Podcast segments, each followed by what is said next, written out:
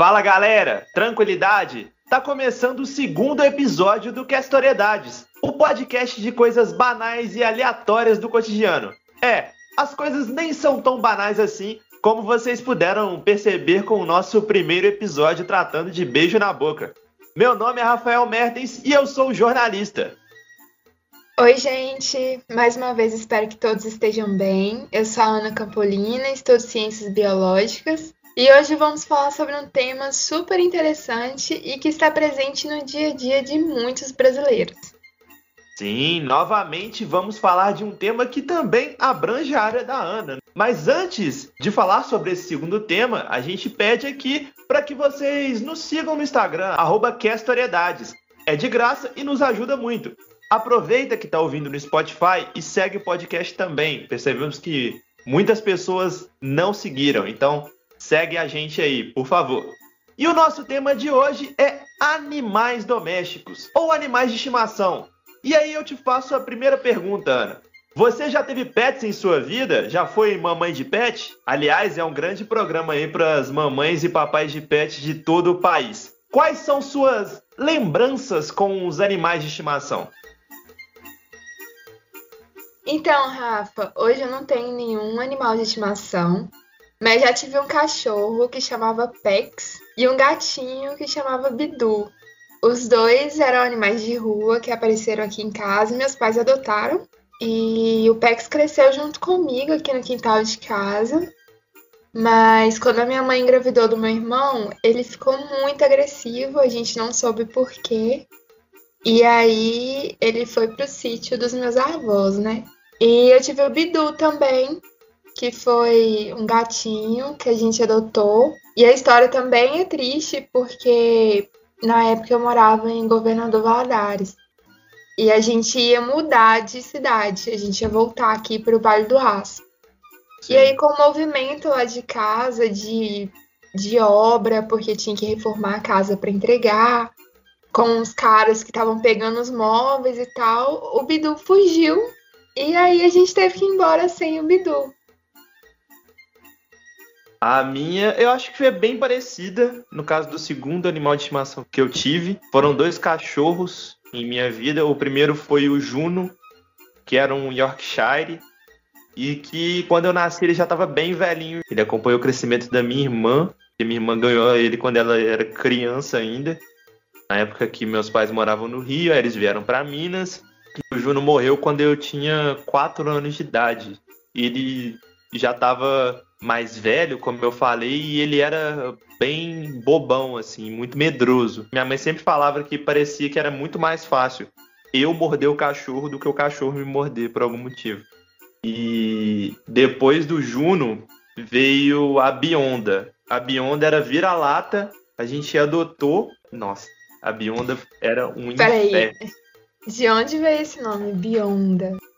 É porque a minha avó, ela via muita novela.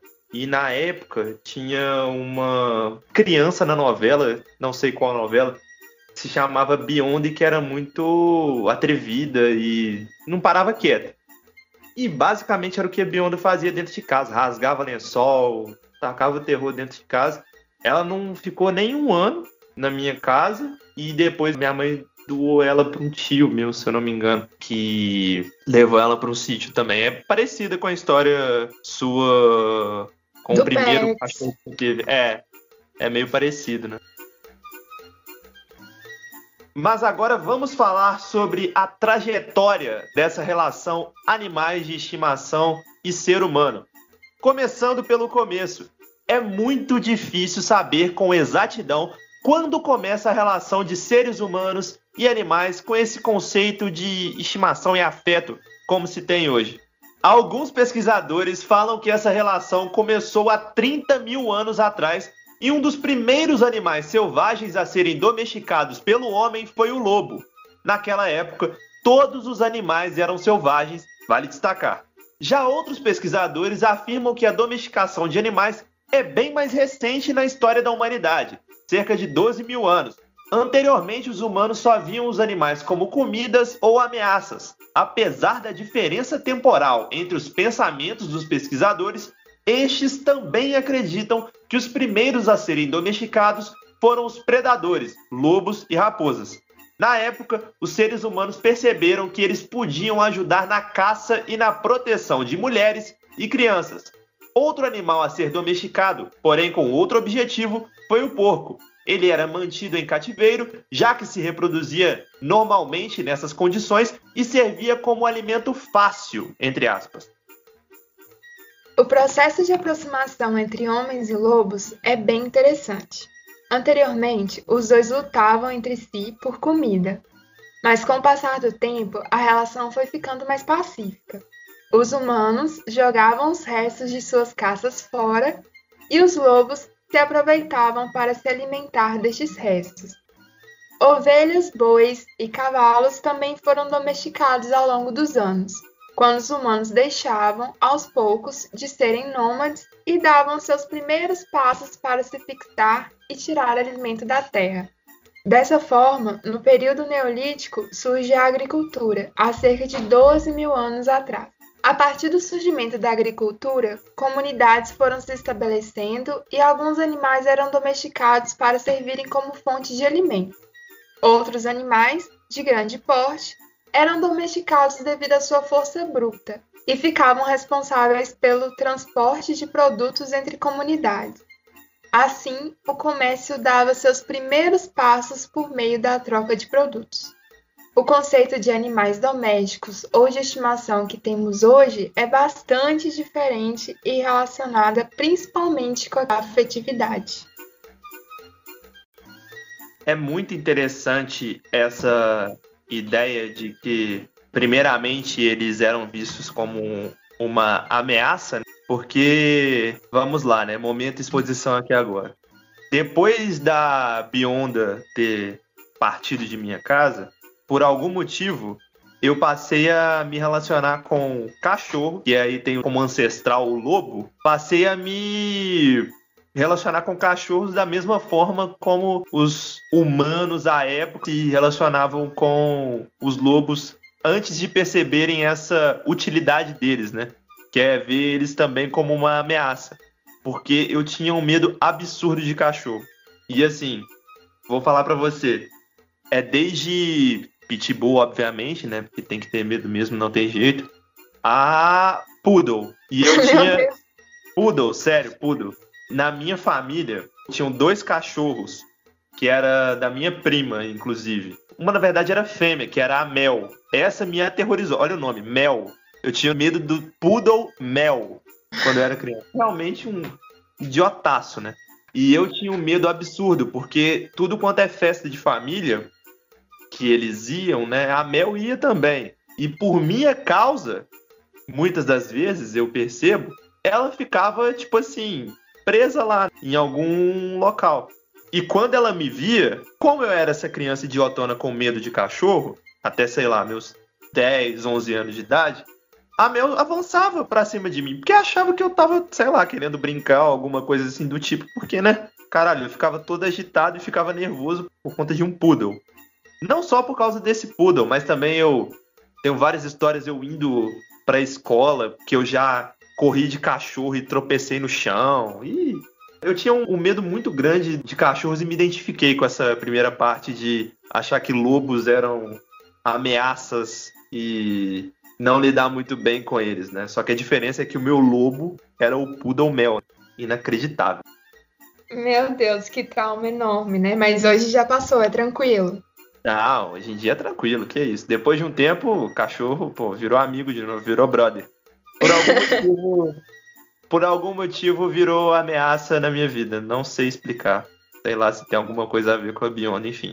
Mas, voltando para o conteúdo do programa, essa pacificação dos lobos, né, e posteriormente dos cachorros, é algo muito interessante e importante para ver claramente para como os humanos começaram a enxergar os outros animais, né, e perceberam as utilidades e a importância que os outros poderiam ter, especialmente aí que você falou, no caso da agricultura e do comércio. Porque, caralho, você imagina naquela época a revolução que deve ter sido o humano montar num cavalo e começar a se transportar por diversos lugares. Ele só sabia andar e correr.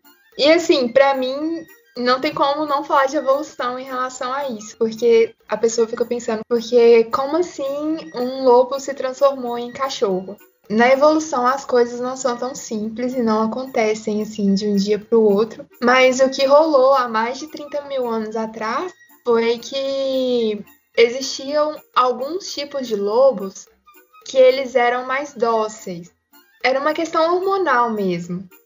E aí, esses lobos mais dóceis, eles que se aproximavam dos restos que os humanos deixavam ali. E com isso, eles comiam mais e se reproduziam mais. E uma vez que eles iam se reproduzindo, eles passavam esse gene, essa característica mais dócil, para frente. E isso ao longo de mais de 15 mil anos.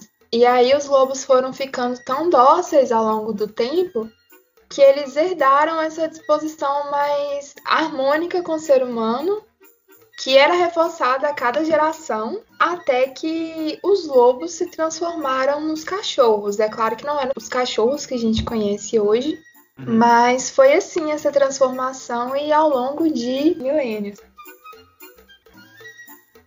Uma coisa que você falou aí agora e que soou como um estalo na minha cabeça. Olha a viagem. Talvez o capitalismo ele tenha seus primeiros pontos em virtude dessa aproximação de humanos com lobos e depois posteriormente cachorros.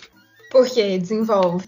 Porque muito provavelmente sem eles os humanos não teriam essa segurança para fazer agricultura, né, eventualmente, e depois começarem a ter essa visão de uso de outros animais. Porque essa relação com os lobos foi a primeira relação de uso diferente que não seja para o alimento, né, para caça. E aí, Sim. como a gente falou, outros animais foram utilizados, como ovelhas, bois e cavalos para, no caso aqui a gente está falando principalmente para transporte, né, para levar a mercadoria de um lugar para o outro e tudo mais, começar as trocas comerciais e aí talvez um dos passos embrionários do capitalismo. Eu posso estar tá aqui cagando muita regra, né? E tá só viajando aqui na mente agora. Mas eu acho que analisando por essa perspectiva, talvez o primeiro passo aí para o capitalismo surgir ou alguma coisa assim do tipo é nessa relação, nessa aproximação de lobos com humanos, porque mudou totalmente a visão que a humanidade tinha em relação a animais. Assim, eu não acho que foi uma viagem isso que você falou, não. E, mas eu achei que você ia falar uma coisa assim, quando você falou que estava viajando demais, e eu ah. viajei demais e pensei, ah. eu não acho que foram os humanos que domesticaram os lobos, eu acho que foram os lobos que domesticaram os humanos. Porque pensa bem, os lobos que eram mais dóceis, eles pegavam aqueles restos lá da caça humana, enquanto os humanos estavam lá fazendo um trabalho bruto, né? Sim. Então, talvez a domesticação tenha sido do humano e não do lobo. Sim, também é uma outra teoria que eu acho válida, viu? É bom viajar nesses episódios, né? Ah, a gente viaja pouco, né? Um podcast que é pouco de viagem também.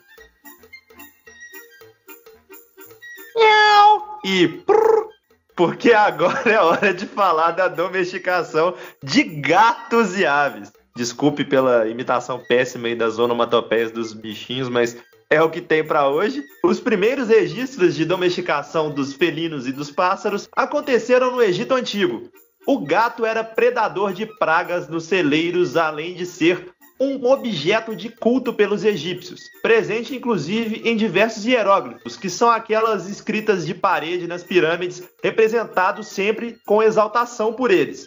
O gato selvagem africano foi o primeiro felino a ser domesticado. Isso aconteceu por volta de 5 mil anos antes de Cristo. Eles eram tratados como membros da família por serem capazes de controlar pragas dentro de casa, como, por exemplo, os ratos. A beleza dos gatos era muito admirada pelos egípcios, que diziam que eles tinham poderes mágicos. Eles acreditavam que o animal seria uma reencarnação da deusa Bastet, que era uma deusa responsável pela fertilidade e proteção das mulheres. Por isso, eles eram tratados da melhor forma possível. Já as primeiras aves tinham função ornamental por sua beleza e também pelo seu canto. Desde então, a relação com diversos animais mudou para sempre e essa prática se perpetua até hoje. O fato da prática ser tão antiga resultou na formação de diversas outras raças de cachorros e gatos, por exemplo. Mas eles também ajudaram muito os seres humanos, tanto na parte da mão de obra, como também na parte sentimental com seus donos.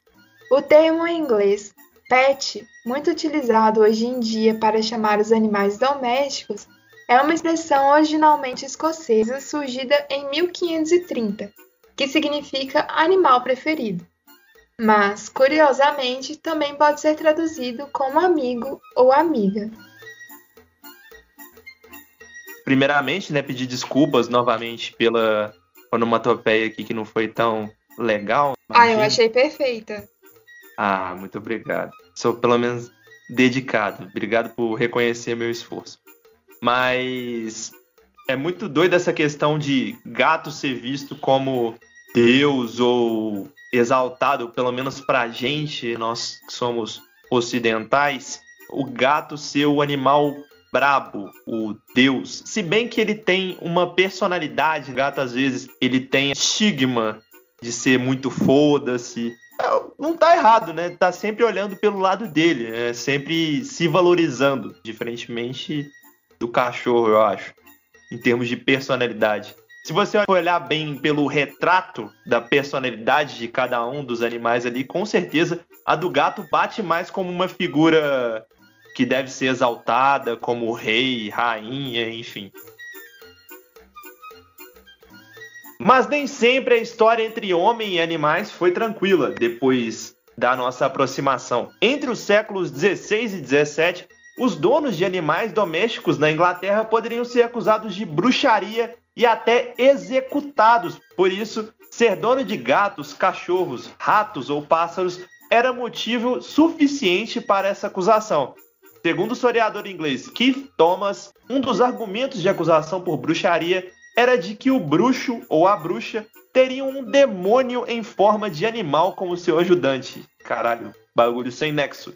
Mas por essa razão, ter animais de estimação à época, em muitos casos, foi considerado como prova irrefutável para mandar para a fogueira um grande número de pessoas acusadas por bruxaria. E isso, inclusive, já até foi lei por lá. Em 1604, o rei Jaime I aprovou uma lei que criminalizava oficialmente as atividades de consultar, pactuar, convidar, utilizar, alimentar ou recompensar um espírito em forma animal em qualquer circunstância. As pessoas pobres, idosas ou menosprezadas pela sociedade, se acusadas de terem animais de estimação, a probabilidade era muito grande dessas pessoas serem executadas. Vindo para a atualidade, infelizmente, existem dados preocupantes e tristes em relação a animais de estimação. A Organização Mundial da Saúde estima que só no Brasil existem mais de 30 milhões de animais abandonados, entre 10 milhões de gatos e 20 milhões de cães. Em cidades de grande porte, para cada 100 habitantes, há dois cachorros abandonados. Para não encerrar este episódio bad vibes aqui, essa vibe ruim, já que essa não é a nossa intenção nunca, vamos fazer um bate-bola com o tema animais domésticos. Vou fazer a primeira pergunta aqui agora para Ana. Queria que você me falasse, Ana, um animal doméstico exótico, um animal de estimação exótico que você gostaria de ter e o motivo dessa escolha. Mas se for pensar em um animal exótico, que eu gostaria muito de ter como animal de estimação é um porco. Por quê? Porque o porco é um animal super inteligente, eles são amáveis e super afetivos também. E eu acho muito fofinho ter um porco de estimação. Eu escolheria, porra, sem sombra de dúvidas. Assim, eu acho injusto pra caralho não curto essa parada de manter a ave em gaiola, o cacete A4, mas sei lá, se deixasse no ar livre, no meu quintal, caralho, eu adoraria ter um papagaio, velho. Eu acho que seria muito maneiro. Porque o papagaio fala, velho. Papagaio fala. Isso pra mim é, pô, estonteante. Isso pra mim é maluquice. É uma característica única que só ele tem. Pô, obviamente, ensinaria o papagaio a falar algumas merdas, com certeza. Mas, pô, é diversão, é entretenimento. O papagaio com certeza é o animal mais utilizado na comédia brasileira, na história das piadocas de tiozão brasileiro. Cravo aqui. Com certeza é o papagaio. Papagaio Zeca seria o nome. Em homenagem ao grande Zé Carioca. Muito criativo, né? Inclusive. Aliás, isso leva ao próximo tema, a próxima pergunta. Qual a sua opinião sobre nomes clichês? Acabei de dar um nome clichê aqui de animais de estimação, tipo Bob, Spike, Belinha pra Poodle, etc. Se eu tivesse um porco, eu não daria um nome clichê. Eu já tenho um nome pro meu porco. Não seria Pig, né? Por favor. Não seria Pig, ia ser Peter Parker. Ah, tá. Porco-aranha. Peguei referência. Porco-aranha do Simpsons. Isso nem precisou de eu falar, mas pra quem não entendeu a referência, é só jogar lá no Google Porco-aranha. Baita nome. Gostou? Muito melhor do que Zé Carioca. Gostei. Eu tenho opinião que dá pra ser criativo, velho. E não precisa ser nome complexo, não. Pega nome de objeto, eu já acho maneiro. Nome de aplicativo aí que você acha. Pô, legal pra caralho. E agora vamos para uma pergunta polêmica, talvez a mais polêmica de todas. Que você acha de dar festa de aniversário para pet, tratando ele como se fosse uma pessoa? Você só quer me apertar, né? Mas assim, eu não vejo problema em comemorar o aniversário do seu animal de estimação. Acho que tá tudo bem. Mas eu vejo um problema em querer humanizar o gato ou o cachorro.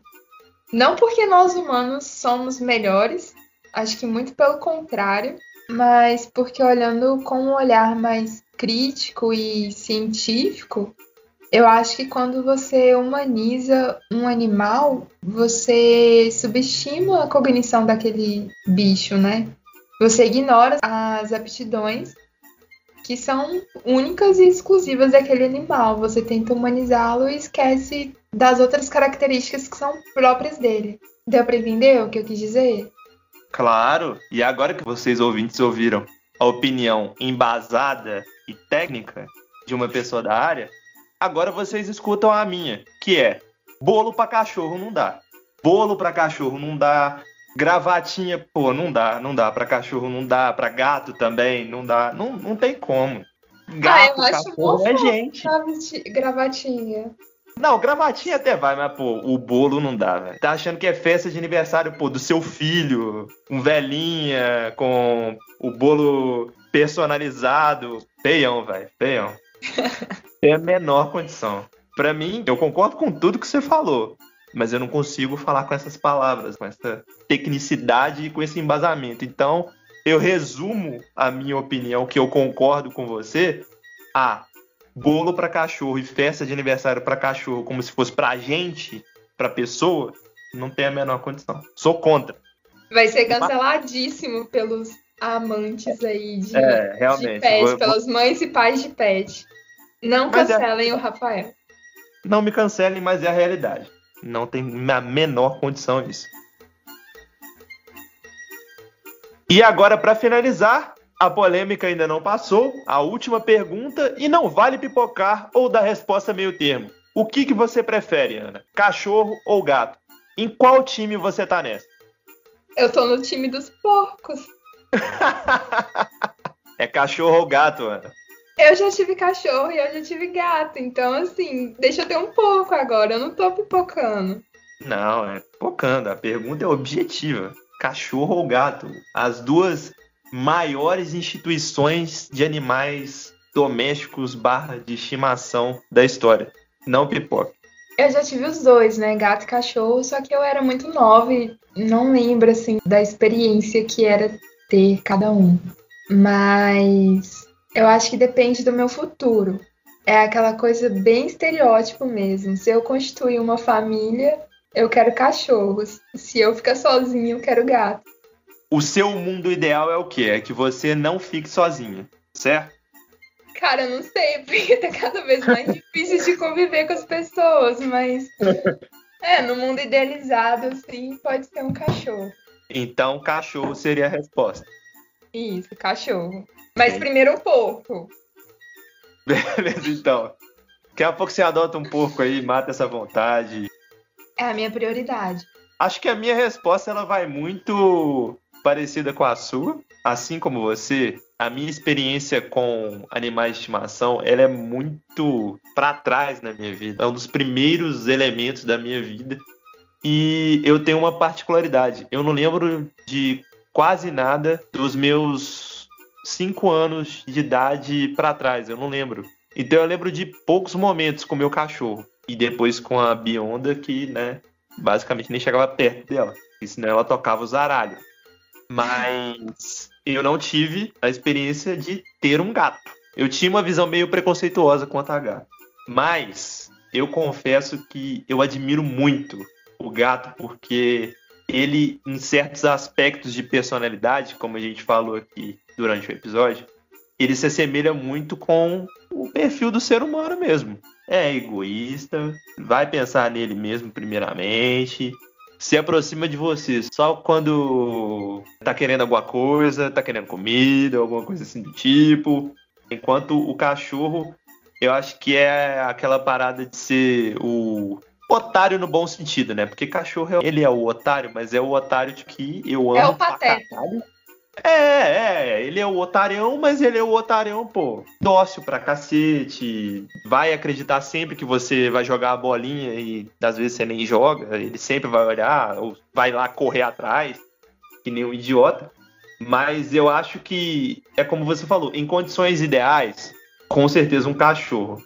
Mas em condições, sei lá, você morando em um apartamento, não tendo tanto espaço assim para lidar com isso tudo e tal, gato seria a resposta.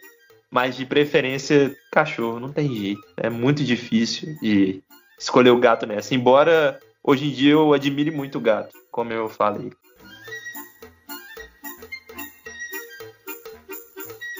E com isso chegamos ao fim do segundo episódio do Que Historiedades. Ah! Espero que vocês tenham gostado do nosso conteúdo. Muito obrigado a todos que nos escutaram até aqui e nos deram uma baita moral com sua audiência. Não deixem de nos seguir na sua plataforma predileta de podcast, Spotify ou Anchor. Aproveita e segue nós no Instagram também, arroba Eu aguardo vocês daqui a 14 dias para o próximo episódio do nosso Questoriedades, o podcast de coisas banais do cotidiano, mas nem tão banais assim. Muito obrigado a todos pela audiência. Tchau! Antes de me despedir, eu queria agradecer pelos elogios que tivemos em relação ao primeiro episódio, né, Rafa? Sim, sim, é verdade. Foi muito legal esse elogio, esse feedback de vocês. Não só elogios, né? Mas o feedback e a audiência que teve, né? O engajamento que a galera teve foi muito bacana e é muito gratificante pra gente. Espero que vocês continuem nessa toada aí conosco. É, espero que continue compartilhando e indicando o nosso podcast para seus amigos. E eu e o Rafa também agradecemos pelos toques que vocês deram. A gente está anotando tudo com o objetivo de sempre melhorar, né? No mais, espero que tenham gostado do nosso segundo episódio e continuem mandando feedback, porque isso é muito importante para a gente.